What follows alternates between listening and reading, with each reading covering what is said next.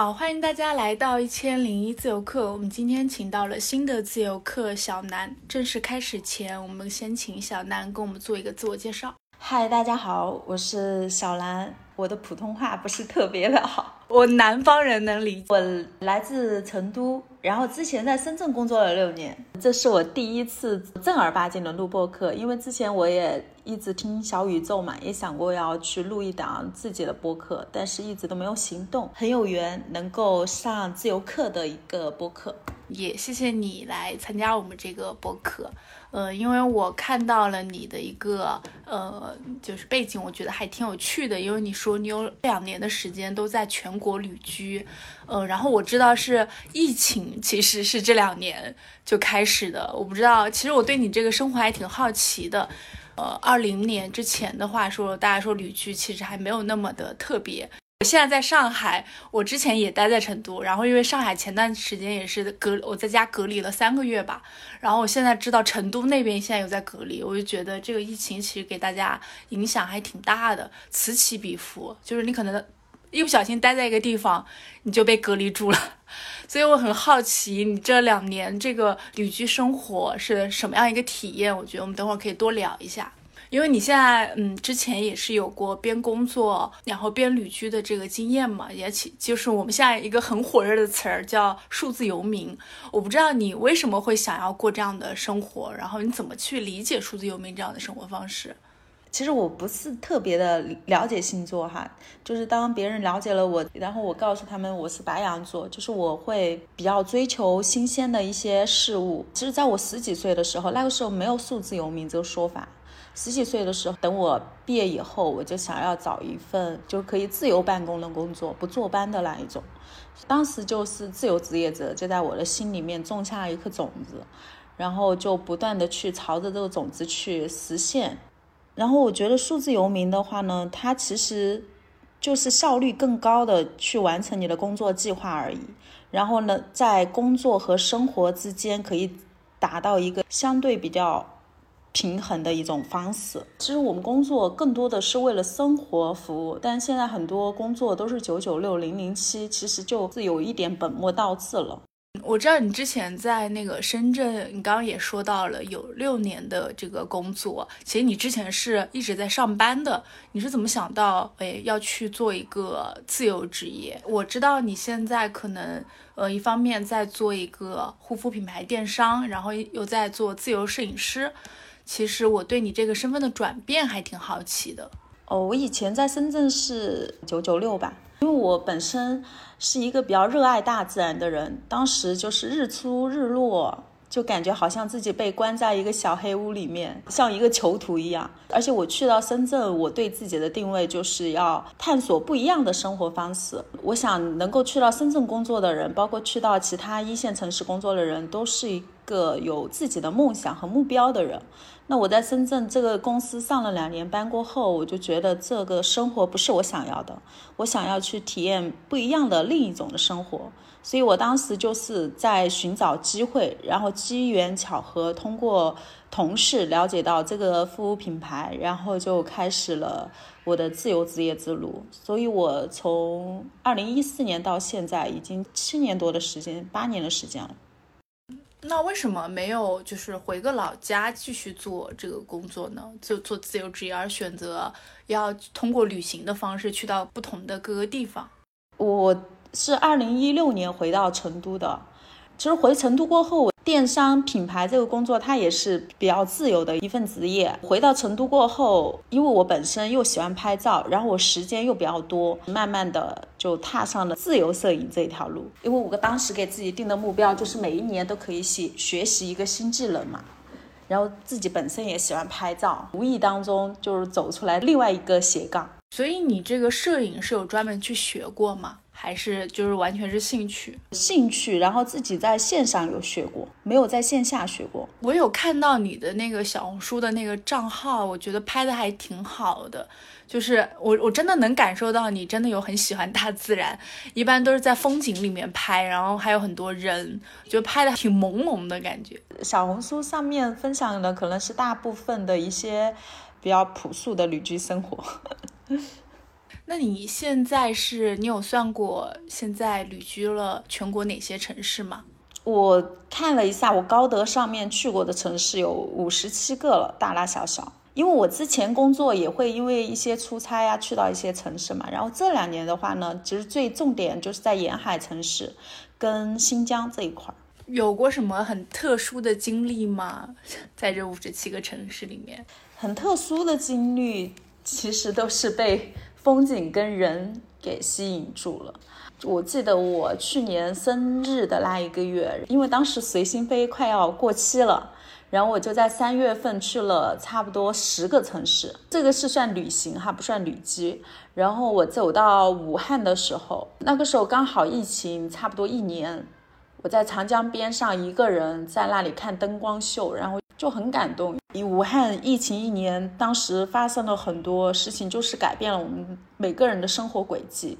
又很感慨，又很感动，站在那长江边上，还有记忆深刻的，也是在三亚的后海。三亚后海，因为我跟帆船的老板比较熟悉，他每次就我想要去看夕阳的时候，然后他就把我带出海，然后我就坐在帆船上，把脚荡在海水里面，然后我们一起在，就让帆船自己的在那里游动。然后我们走进就是海棠湾那一片的深海，坐在帆船上听风声跟浪声，我就觉得就还蛮独特的这种体验。还有在新疆的一次呢，因为我是就是在我朋友的民宿去做摄影的一个身份，然后当时就跟着当地的一个村书记去踩点野景点，我们当时开了。六个小时的车，然后去到一个无人的景点，就是一个完全野生的景点。就这个旅程应该是可以排在我看过这么多景色的前三。这些印象是带给我蛮深刻的一个体验的。你刚刚有聊到说看过前三，在你心里面这个风景有哪些排序吗？大部分都在。新疆，因为我去年在新疆的禾木村待了一个月的夏天，一个月的秋天，然后今年在新疆的伊犁待了三个月，从春天待到了秋天，苹果成熟的时候，然后才回来的。我觉得新疆的景色是比较原始的，然后呢，当地的人也是比较友好的。虽然我个人会比较喜欢。海滨城市，我为什么会去这么久的新疆？就是因为新疆带给我的体验是不同的，就是很开心，发自内心的那种开心。其实四川本地也有很多，也是一个风景很好的地方。可能就是别人的饭比较香吧。我是想着，就是现在各大航空公司有随心飞，然后自己相对现在是单身嘛，也有更多的时间去走远一点。就像四川境内的话呢，以后可以慢慢去探索。那其实去年一年还是挺安稳的嘛，好像没有今年这么动荡。但是去年我记得好像陆陆续续也会有，我记得新疆那边也是有疫情的。从二零二零年到二零二二年，疫情三年，今年可能是最无常的一年。因为我之前其实我三月份的时候就在上海，但是我比较幸运，就是一天都没有被居家过，然后在三月三十一号及时的回到了成都。就我去的地方呢，都相对还好，就是没有那么被隔离。因为这两年有很多人都过得很动荡嘛，疫情也是。此起彼伏的，现在好像全国各地，我知道的是大连、深圳、成都，朋友在东北长春那边都有疫情。我不知道你在全国旅居的时候会不会有一种打游击战的感觉，我不知道会不会面临那些很不确定的东西。那其实那个。不确定性对你来说还是挺小的。其实你去到外面旅行本来就是未知的嘛。因为我今年也去了新疆，我在新新疆的时候，因为我都是在同一个地方待个一个月这样子，就是对我的影响还是比较小的。而且新疆的话呢，它即便有疫情，它也是控制游客的一个进出，对我们就我们在村子里就是影响有吃的也有菜。然后呢，也也可以出门溜达溜达，就是影响不大，在村子里面挺有意思。就是你反而待在成都定下来了，还遇到疫情了，但你出去其实都还好，全靠运气加持。在成都这一次疫情的话呢，其实相对也还可以，就是政府应对还是比较好，就是我们没有出现就是衣食短缺的一个。状况。然后呢，我们也可以每一家每户出去放个风。像很多喜欢宅在家里面的人，其实可能影响也不是特别大。我很好奇，你去年那时候在新疆一天是怎么过的呀？其实大家都知道，新疆的时长是比较长的，但我在新疆真的就很少有完整去看过一部电影。个人，因为我喜欢一个人看电影，但我们经常会组织，呃，一群人看电影。在新疆，一般我们都是。可能会起得很晚，大部分的人因为本地人基本上十点钟上班，很多人都是睡到十点多钟。像我的朋友们，他们都睡了十点多钟，甚至十二点钟才起床。那像我呢，就是还是保持在城市里面的习惯，我基本上是八点在新疆八点钟起床，上午呢就会运动，然后边运动边学习。呃，然后呃，做一些养生的一些活动，护肤呀、泡脚呀，自己的一些日常琐碎，然后下午才开始正常的工作。有工作的时候没工作的时候，一天会是什么样子的状态？是我朋友是在新疆开民宿嘛，然后在民宿里面都有来来往往的一些新的人，不同行业的人，就会跟他们产生一些交集。所以你感觉一天过得很放松啊，感觉时间很充足。我的时间是很充足的，比较放松。而且我本来摄影，然后跟着就是很多来过来的游客呢，就我是 他们都说我是当地的文娱委员，因为当地我已经很熟了，然后就带他们到处去吃喝玩乐，就村子里面的一些后山啊，去一些很多人不知道的一些小众景点，然后去玩儿。去爬树摘果子，就真正的成为了一个村民。很多人都问我待了多久了，他们觉得我在去新疆好像是待了至少有一两年时间。所以你是天然的对那边适应的特别好，是吗？可能是因为我就是在一个地方，我也是待不住的。我即便去到那里呢，我也是一天我要出去放个风的。就是我即便没有什么事情，我一个人我也要出去散个步的。所以我的时间就被自己安排的很满。就比如说，我今天我要去村民家去看一下他们种的菜啊、水果呀，这里的村民跟我们这边的村民有什么不一样啊？然后去后山去采一下风啊，去发现不一样的一些小众景点啊，所以就比较熟，然后又喜欢跟当地人去聊天。那你的个性真的很适合在外面 旅行，多跟人家交流，你很适合这样 啊？对对对。那这种生活会让你觉得跟之前上班的时候？有什么让你觉得特别有差距的地方吗？真的就是有很多很多的时间跟心情去看云卷云舒，看大自然的一个变化，然后去感受大自然带给你的变化。还有一个重要的就是你在旅行当中会遇到各行各业各种有趣的人，各种很有能量的人，他们会。就让我看到了更多生活的可能性。可以聊一个让你很印象很深刻的一次偶遇吗？就你碰到的那些人里面。呃，我第一次去到新疆和木村的时候，因为我是提前踩好了点，找好了民宿，然后就认识了呃新疆有院的一个叫大七的女孩。他也是之前从上海就是广告行业，然后转战到民宿旅游行业。他年龄跟我相仿，当时我认识他，他给我的感觉就是，他不单单是为了开民宿而开民宿，因为我在三亚也旅居过。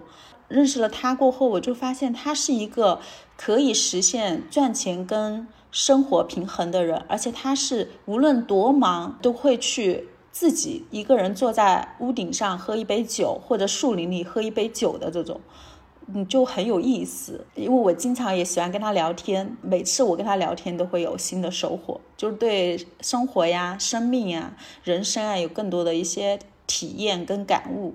那你觉得这两年的旅居生活会给你整个人生状态会有什么改变呢？你觉得会前后会有改变吗？我改变太大了。我觉得我人生 最大的两次改变，第一次就是我选择了自由职业，第二次就是选择了旅居。第一个说的大一点，可能就是你的人生轨迹有有改变了；小一点的话呢，就是你的体验不一样了。像这两年，就大家都过得这么艰难，但是我觉得这两年是我真正觉得就是很放松的、非常沉浸式的体验生活的。所以心态上是变得更好了，是吗？整个人。你以前会很紧张、很焦虑吗？在城市里生活，对比现在很多人的焦虑呢，我要稍微好一点，但是还是会有一些些焦虑，可能有的时候会有就是事业上的一些焦虑，然后年龄上的一些焦虑，也然后也会有一些攀比心吧，就是人嘛，都会有这些世俗的一些欲望。通过这两年旅居呢，我会觉得其实人需要的并不是那么多的东西。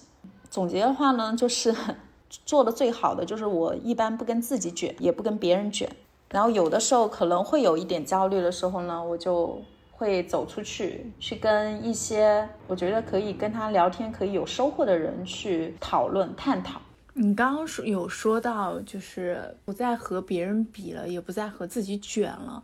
我不知道在你心里面。呃，有一些价值排序是不是改变了？我挺想知道你现在的一些，就是自己的一些价值是怎么排列的，比如金钱或者幸福或者工作，像这种排序。我觉得我的情绪价值排在前面了，像一些物质的东西排在后面了。呃，本身我可能也是一个物欲那么旺盛的人，我不是一个追求物质的人。但是我确实之前在深圳工作的时候呢，就那个时候二十来岁嘛，就还是想要赚钱，因为我们家是农村家庭，就只有靠自己去改变命运，就那个时候就还挺努力的。就现在的话呢，就会更平和一些，就会更享受生活一些。其实我也是小镇里出来的，然后我这两年也在上海这边工作。其实我发现。就是之前有一个词儿，我不知道你听说，叫“小镇做题家”。我觉得小地方出来的人，他其实视野对我来说，其实会总觉得要很努力的，然后才能获得一些东西，反而会让自己失去很多。所以我这两年也有很深的体会，为什么别人总是嘲笑“小镇做题家”，或者这两年这个词儿变得很热？我觉得大家都有那种自己跟自己较劲儿的那种，或者想活得更好。但是到底怎么样才能活得更好呢？其实我这是我今年就是思索特别多的事儿，也是我因为被隔离在上海这边嘛，想的挺多的事儿。我觉得活得更好，好像不是挣那么多的钱，但是我好像我的身边又没有人告诉我怎么样才能活得更好。我父母那一代是告诉我就得多挣点钱，但是。我自己的想法到底是什么呢？其实我还真的是那时候是不知道的，但我可能今年稍微明白了一点，就是要对自己好一点，就是不能够再拿别人当做自己的坐标。怎么样才能过得好呢？我觉得这个好是多维度的吧，因为我在旅居的过程中也碰到很多九五后、九八后的一些弟弟妹妹。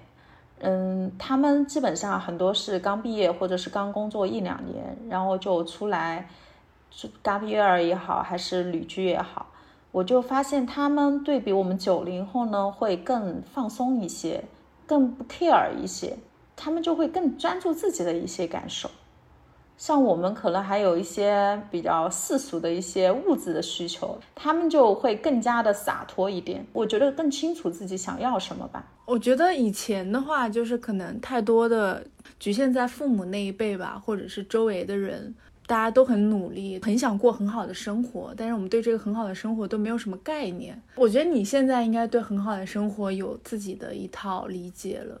就是可以随时随地，然后去那个地方，就像你刚刚说的，就那个女孩，她可以坐在屋顶上面，就喝一杯咖啡或者去喝酒。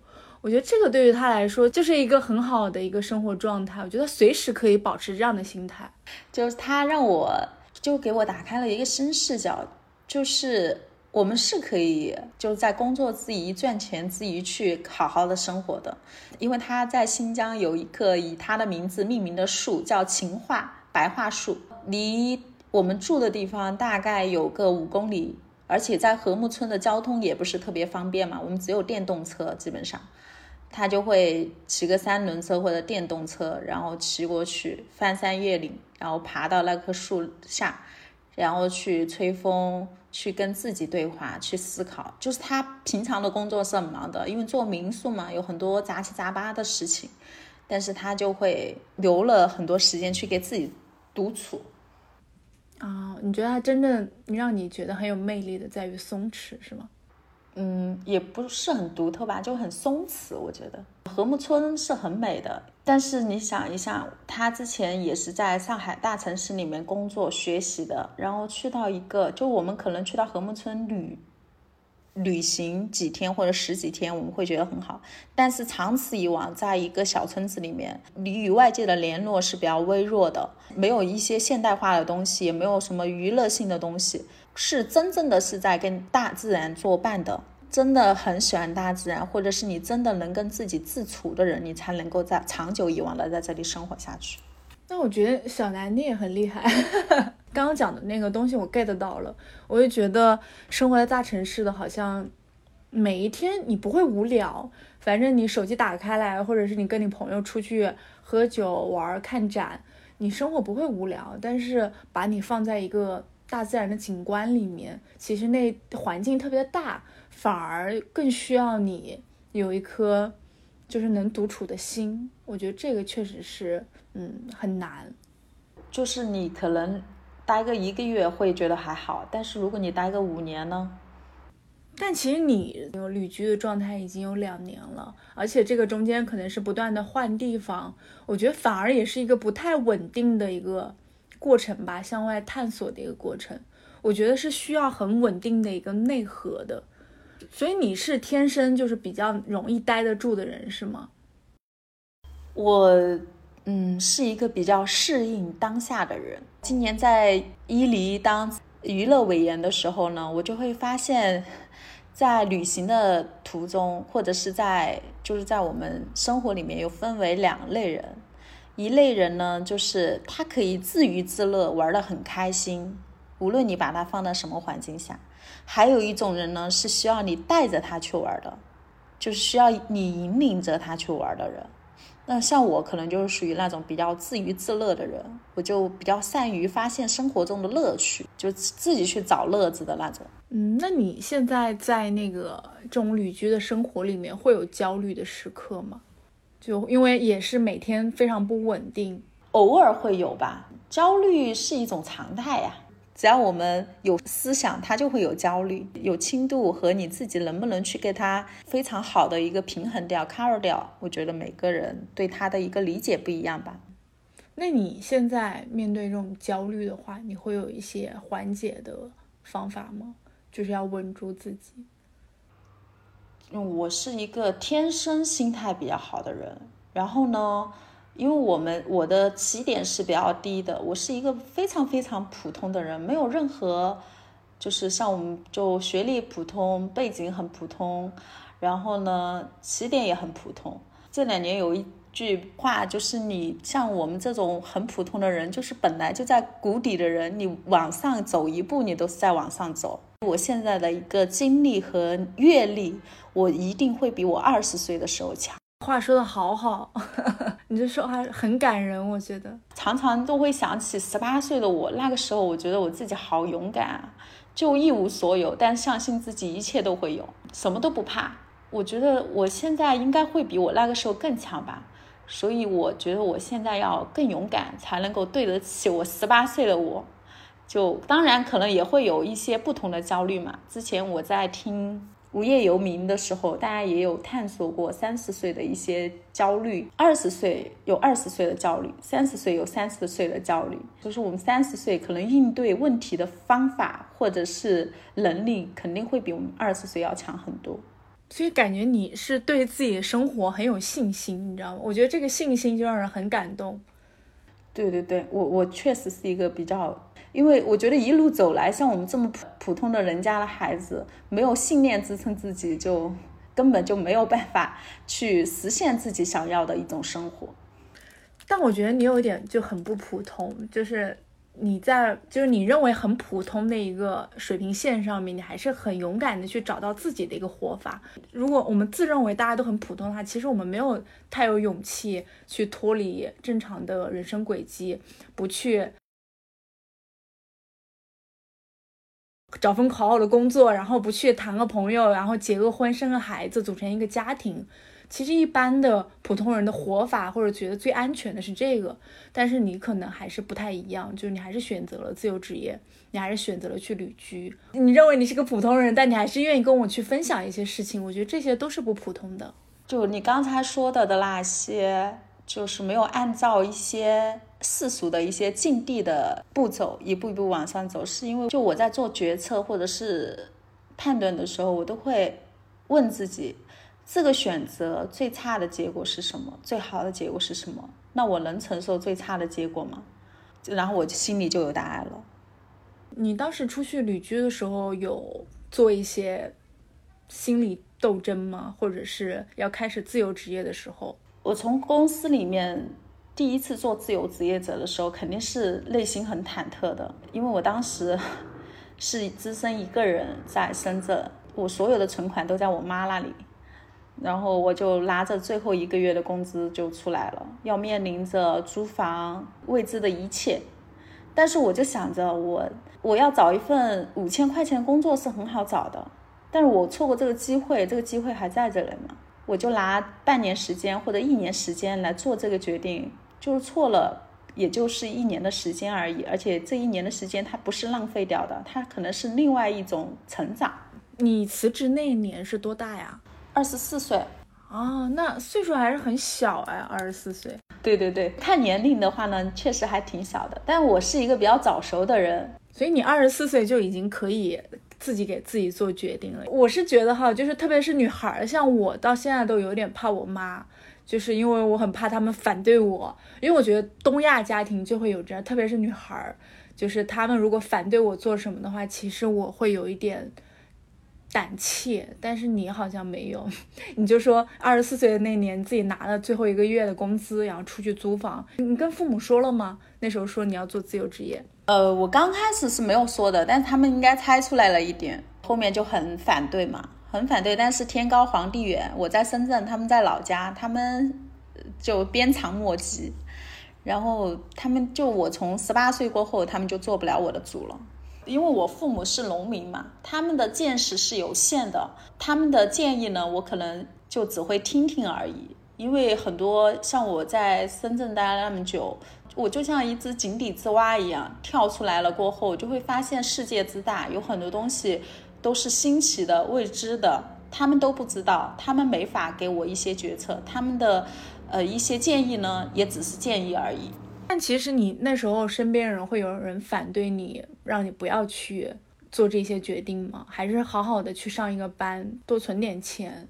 有，因为当时我第一个我是自己没有涉猎过这个行业，第二个就是我这个也是有一点类似销售性质的，但是。我没有经验，然后也对行业也不了解，很多人就会觉得，哎，你这份工作还挺好的，你为什么不继续？然后要去想东想西。但我就会觉得，就我原来的那份工作是可以一眼望到头的，不是我想要的。我来深圳不是来寻找一份一眼望到头的一个工作，就我想要去体验更多的未知，而且我还年轻，我觉得我自己拥有无限的可能。嗯，你之前工作是什么？之前工作就是在一个国企的一个公司里面做一个基层管理。那其实国企在大家眼里还是挺不错的，就是一个旱涝保收的工作。我最近其实也在思考，很多人都会为了六十岁以后的生活去考虑，但是他们没有考虑过现在的他们开不开心。就是不是他们想要的一个生活？像我妈就会经常讲，你六十岁以后，你的生活就你不结婚，或者是你的工作不稳定，会怎么怎么样？那我就会告诉他，我现在很开心，我现在的生活就是我想要的。我为什么要等到我六十岁以后身体不好了，我才去去做自己想做的事情呢？我现在呃四肢健全，身体力行的，我就想要去做，就实现自己想要做的事情。那你做自由职业的时候，大概这个工作做了多久，才慢慢的让你可能这个挣的这个钱，或者是你的生活水平，慢慢的就是恢复到了从前？这个过渡顺利吗？因为我以前工资也不高呀，我真的是属于一个就靠运气吃饭的人。就我差不多一年时间吧，然后就可以跟以前持平了。那其实这个过程中，你还要不断的去根据自己的兴趣爱好去学东西，因为我知道，其实你有两份工作，一个是那个护肤品牌的电商，一个是摄影工作。那你的这个收入构成其实也有好几个部分，是吗？那这个在旅居过程中，你是怎么保证是有持续的工作的呢？我们公司已经有一套完整的一个体系了，从自己的物流到自己的官网。到自己的一个产品研发，就是我，而且我已经建立好了自己的一个客户网络了。护肤品嘛，这一类它又是一个消耗品，它的重复复购率还挺高的。而且我们公司的业绩呢也不算特别高，基本上就是可以很轻松的完成。然后像这两年，特别是疫情前，很多女生都有抗衰老的一个焦虑，就大家在这一块消费还是挺高的。所以你是在将这个电商的这个工作做到一个比较稳定的一个状态，你才选择去旅居的是吗？就是有一点稳定的收入过后，你才可以去创造更多的可能性嘛。那我觉得这样确实是，就是安全感会比较足一点。旅居的这个想法，其实你也是很快做的决定吗？因为当时随心飞推着我旅居去了，因为我们到目前为止买了四次随心飞了。这个是突发奇想吗？正好看见有推随心飞，你就买了，然后你就说出去了，也不是吧？因为我在之前给自己设立的目标，要三十岁能够实现全国旅居，就完成旅居的一个期待。因为我正好是在三十岁那一年，我就想要去做一些可以留下一些不同记忆的一些事情。那正好就是有了这样一个机遇，然后就买了，就开始去走出去。所以摄影这个工作是在旅居的过程中学的吗？还是在旅居之前？不，不是，不是。你之前，我二零一八年就开始接触到摄影了，就喜欢拍照，就买了相机，然后就开始约身边的朋友去拍，然后自己没事的时候也去扫街之类的。但是怎么一般一步步发展成副业的呢？接到了一些约拍什么的，因为身边朋友挺多的嘛。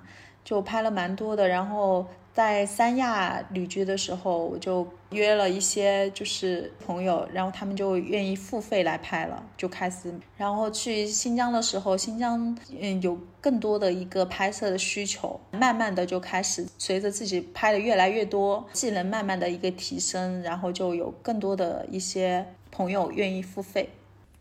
那摄影这一块的话，因为我之前也有采访过摄影师，他跟我说技术其实挺好掌握的，但是有一些很多是审美或者感觉，或者是一些后期，他说这些是比较难的。就相机它的按钮是固定的，你要掌握就是现在很多人的一个审美的一个体系。后期的话就还好，我个人会更加的注重它前期的一个拍摄。你会有对自己这个拍摄归纳成一些什么风格吗？你有过 这块的思考吗？就是更倾向于拍一个什么样子的？我我更喜欢拍写实的一些照片，纪实的一些照片。会拍的也还挺多的，像风景啊、人物啊，就人物的各种什么氛围感、日系这些情绪风都都可以拍。就是我拍人物、拍风景。拍宠物、拍小孩都是可以，都 OK。因为我当时就是在正式接单之前，我基本上什么都拍，就先锻炼自己，快速拍一个东西，可以看到这个东西就能够想出怎么样去拍摄它。所以你有过一些练习是吗？就针对这个有过一些自己的思考或者学习？对对对。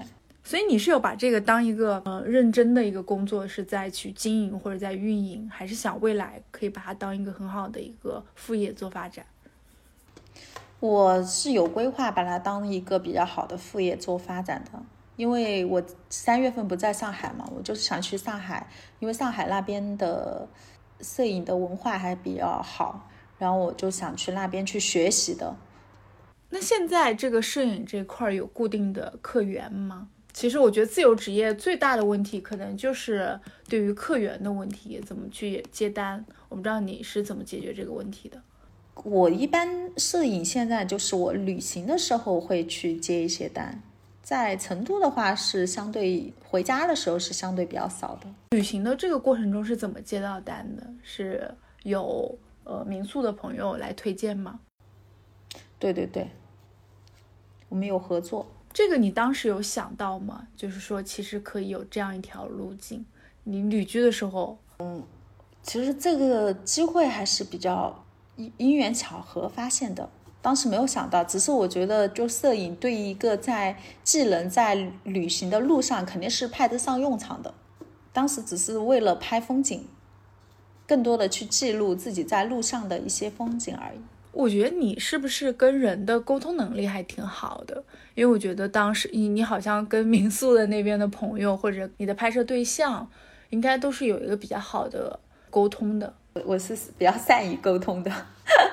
嗯，因为我能感觉到，其实我觉得如果能去有客源的话，或者是有民宿的朋友，包括你刚刚提到了你认识的那个民宿的朋友，我觉得这个肯定都是基于你的个性上来的。我是一个比较热心的人，就可能这件事情跟我也没什么关系，我可能中间也没有什么利益关系，但是我就愿意去分享或者去推荐这种，然后就在这个过程中就积累了一些嗯朋友这样子。所以这个客源都是自然而然的，是吗？就是就这么来了，在旅居过程里面，就是我觉得无论是做电商也好，还是做摄影也好，就是你的产品第一个是要过关的，不然的话呢，就是没有长久的一个发展。就是当你在产品很给力，服务就是能够跟上的话呢，慢慢的靠口碑去形成一个连锁的一个反应。你有拍摄过让你什么印象很深刻的，就是拍摄对象吗？或者他有对你的出的片 有觉得评价很好的一些客户？还挺多，因为在新疆就是拍摄的对象基本上都是一些社会上比较有影响力的一些人吧。然后他们拍完就会觉得就还挺喜欢的，就我给他们拍的风格，他们都还挺喜欢的。就有的就会，比如说我现在在北京或者上海，他们就会我在新疆拍过他们，然后大家会留联系方式，然后就会到其他们知道我在其他地方，就会继续的去约拍。你有在听到过别人对你出的片最多的评价是什么吗？我很好奇。让你感觉到 有很多共同的那个评价哦，很喜欢拍出了他想要的风格，就大部分就这些吧，就还是嗯很感谢他们能够喜欢。那你是因为你现在还是有两份工作吗？我很想知道你未来对自己有一个什么样的职业规划吗？哦，我想要去就是能够疫情稳定或者是开放了过后呢，能够出国去旅居一段时间。然后到时候会就摄影，现在基本上是拍的人物嘛，我想往商拍这一块路线走。到时候会做一个旅行的好物推荐，因为我在路上会发现很多的一些好东西，那很多人不能出门，那他们又想要买的话呢，就会用到。哎，这个很棒哎，会感觉很适合你，因为你本身就是原来就是做一个护肤品牌电商的，然后你加上你又会摄影。你完全可以把这个东西包装的很好看，就这个这个就是近两年的一个目标吧。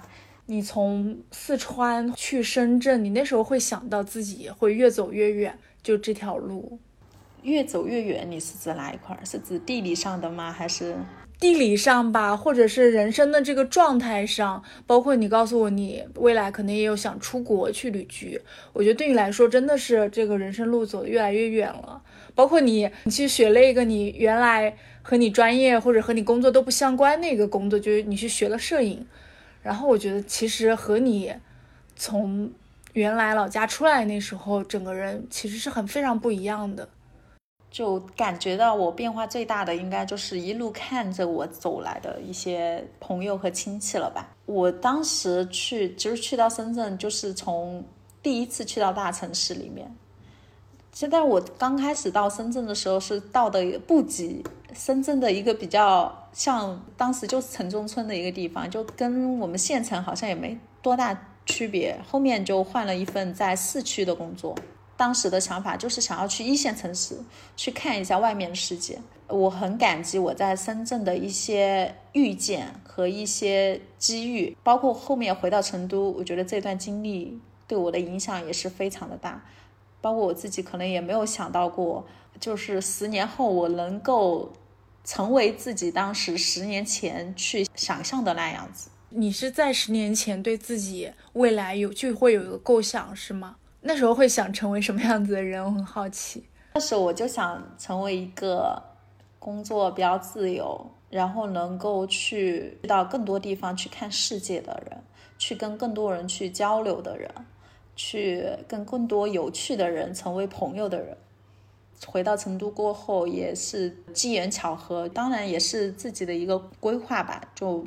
买了属于自己的房子，然后一个人买房，一个人装修，然后装成自己喜欢的样子，就感觉这十年还是挺充实的。这十年过程中，你会最感谢自己身上哪些点啊？我很想知道。嗯，乐观，然后愿意真诚的去相信别人，勇敢，愿意不断去尝试，去发现。时常保持有一颗去感谢别人，或者是感谢自己拥有的一切的一颗心吧。我觉得小南，虽然你说话就是 就特别的朴实，但你说话真的很感人。我不知道为什么，可能是因为川川普，就是你你说话里面就是真的很让人觉得很感人。我也不知道为什么会有这种体验，但是又觉得。特别特别的真实，就像我之前跟你讲的，就是一个普通孩子的成长之路，没有任何力量的加持。可能算买房算是踩到风口了，但是其他事情都没有说是踩到风口上的那种，不是说风口上的猪。但你本身我你总说自己很普通，但是我觉得真的你活的就是很有力量的感觉，活得很有劲儿，就完全一点都不虚弱。我觉得。其实最感谢的还是真的，就是无论自己经历了什么，这些年的时间，就本身你做的这些行业，就是你会接触到很多不一样的人。就我记住的都是别人对我的好，中间发生了一些其他不好的事情，我可能都忘记了。还有就是还是要不忘初心吧。就很多人会觉得现在的环境不好，然后人与人之间好像都不够真诚。我我跟别人的交往的。话就是在两个人就完全不了解的一个情况下，我愿意先踏出一步去真诚的展现我自己，我不会说去怕自己受伤这样子。真的是你刚刚说的很对，我觉得你不是一个胆怯的人，你是一个愿意很勇敢去表达自己的人啊，这本身就是会需要很多的自信。我今天在 iPad 上翻我以前的照片，我就发现就自己。之前真的很平平无奇，身材管理啊，包括皮肤管理啊，包括就是一些就是穿搭都不是特别好，但是洋溢出来的那种感觉就是非常的自信。包括我就之前一些客户，他就会跟我讲，我给他们的感觉就是愿意相信我，就即便你自己的本身的条件没有那么好，但是你做了产品，我愿意相信它能达到这种效果，给他们的感觉就是不会骗他。嗯，我觉得这个真诚真的很重要，而且我觉得你现在就是有一种，你真的很满足，你知道吗？你你觉得自己已经 已经就是得到了你就就就想要的东西，我觉得这份满足感真的很也很可贵。嗯，对我我就是不断的在去探索，但是在探索的这个过程中呢，我对自己已经拥有的一些东西也真的就非常的满足，所以这应该是。容易感到幸福的一个因素吧，我觉得。那你旅居的这两年，你对“自由”这个词儿会有新的理解吗？对，在你现在看来，什么才是自由？嗯，就是在我旅居的这两年，有有很多人都跟我讲过，就是要达到你这种状态，是不是要拥有比较高的经济实力？我们之前都会觉得那些经常。拥有自由的人是不是家庭条件都会比较好，或者是经济条件会比较好？但是其实，我觉得自由是勇敢者的游戏，特别是现在，就是你走出去，你就可以拥有无限可能。因为你走出去就会发现有很多的一些机会或者机遇，而且自由它的成本真的没有我们想象中的那么高。我之前也采访过一对南美那边旅居的一对夫妻，然后那个小伙儿就跟我说，他说，他说真正的幸福就不是用钱来换的，跟钱它其实有关系，但没有那么大的关系。我觉得他说的就特别好。我觉得对现代人来说，到底想要过什么样的生活，这个生活是不是钱 给的？其实我觉得每个人都应该多去思考一下。对我发现就是现在就很多。九五后啊，零零后啊，他们很多，包括九零后，很多人从城市回到乡村或者回到郊区去做一些事情，一些农场呀，然后民宿啊这种。现在这个社会解决温饱其实是很容易的。我觉得自由是一种心态吧，不是说你需要很多很多钱来衡量。他需要去很好的去解决欲望的问题，真正和自己的欲望去和解。那如果有朋友想要过边旅居边工作的生活的话，你会有什么建议吗？首先要有一个健康的身体，尽量能够在学习一个变现的一个技能。我觉得销售的能力是很重要的。很多人会觉得我就是现在在社会里，无论你做各行各业，你都具备销售和资源整合的能力。这块可以多说一点吗？就是从你。的工作出发的话，就很多人会排斥销售，会觉得我是不是在向别人推销东西？其实推销跟真诚的分享是不一样的。推销是你本身不认可的一些产品，你向别人去为了钱而向别人去销售。比如说像旅行中的一些好物分享呢，是你真正的自己就是认可。而且满意度比较高的东西，你把这个好东西分享给别人，这个销售只是它是一个心态上的一个转变。那很多人就会觉得难于启齿，或者是就面子上放不开。但是像我妹妹，她之前是做绘画班培训的，在我们小区里面，他是一个学艺术的人。那我们都知道，学艺术的人自尊心都是特别高的。当时他自己创业要去发传单，那他就不好意思去发传单。那你不发传单，你怎么上去别人怎么去了解你的产品呢？那当时是我跟他一起去发的。那在这个过程中，我就跟他讲，虽然你是做艺术的，但是如果你是想创业，而不是做研发或者是背后的其他的一些工作，那你就要学会销售的能力。现在你看我们做哪一行不需要销售？营销这个能力是我们每个人都需要培养的。不自觉的去培养的一个随时随地能够向别人去展示的一项技能，在这个过程中呢，你就是旅居也好，工作也好，生活也好，你会慢慢的形成你自己的一个气场和自信。我我觉得每个人应该都有一个优点吧，就是一个技能的一个优点，会摄影，会写文案。比如说你在旅行的过程中有那种团队旅游。那你就可以帮别人去，然后资源整合的话呢，做宣传，这样子慢慢锻炼你的一个文案的一个能力，然后可能你以后自己创业的时候，比如说你在做自由职业者的时候，你自己要创业的时候，这个也可以很好的帮到你。还有一个就是，虽然说网络传播的力量还是很大，我觉得大家还是要少使用一些网络的一些词汇。我可以知道，但是呢，我不会经常去用它。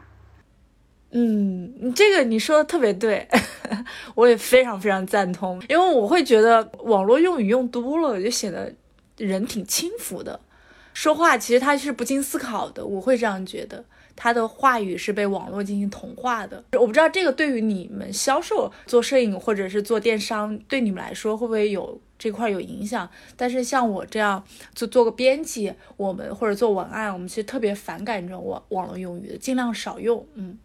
呃，偶尔开玩个玩笑可以，但我不建议他大面积的去使用，这个可能到时候会导致我们的语言能力都会退化了。我觉得这个也是你的一个平日平常的一个思考，是吗？就你还是会去想很多细节的问题，所以你对想要边旅居边工作的人就只有两个建议。嗯，还有一个就是我在旅居的过程中有遇到很多其他人旅居，就是一些小朋友他们旅居的话呢是有。以以义工的方式，就是比如说我在这个地方当义工，然后民宿或者是其他的一些行业，他给我提供包吃包住一个地方，然后实现旅居的一个目的。嗯，好像这也挺好的，能解决一部分食宿的问题。然后也可以地道的玩嘛。我觉得就是如果说你没有什么过硬的技能的话呢，其实这个就是前面就是你第一次旅居的话呢，其实是这种方式是挺好的，因为第一个可以尝试一下打破你自己的一个恐惧嘛，因为第一次都是比较恐惧未知的。然后在这个过程中呢，你会就会用到一些资源整合了，你会就是去发现一些潜藏在里面的一些机会。我觉得这个提议挺好的，这个就对你本身有没有特别过硬的赚钱能力就要求不是特别高。那你走出去了过后呢，就是你就可以慢慢的发现，然后去了解，然后去再重新审视自己的更多的一些可能。那在安全上会有一些什么建议吗？因为我知道你是一个就是女孩的话，出去其实会不会不太安全？现在还挺就挺安全的，就但是呢。你要还是要注意一下，就是你到了一个陌生的地方呢，就是尽量跟女生去交往，然后就是在你不熟悉这个环境下，然后不要跟不是特别熟悉的人出去喝酒啊，熬夜去去参加一些活动之类的，其他都还好。好的，那我这边没有问题了，谢谢小南，谢谢谢谢你参加我们这次的呃一千零一自由课，谢谢。嗯，拜拜，拜拜。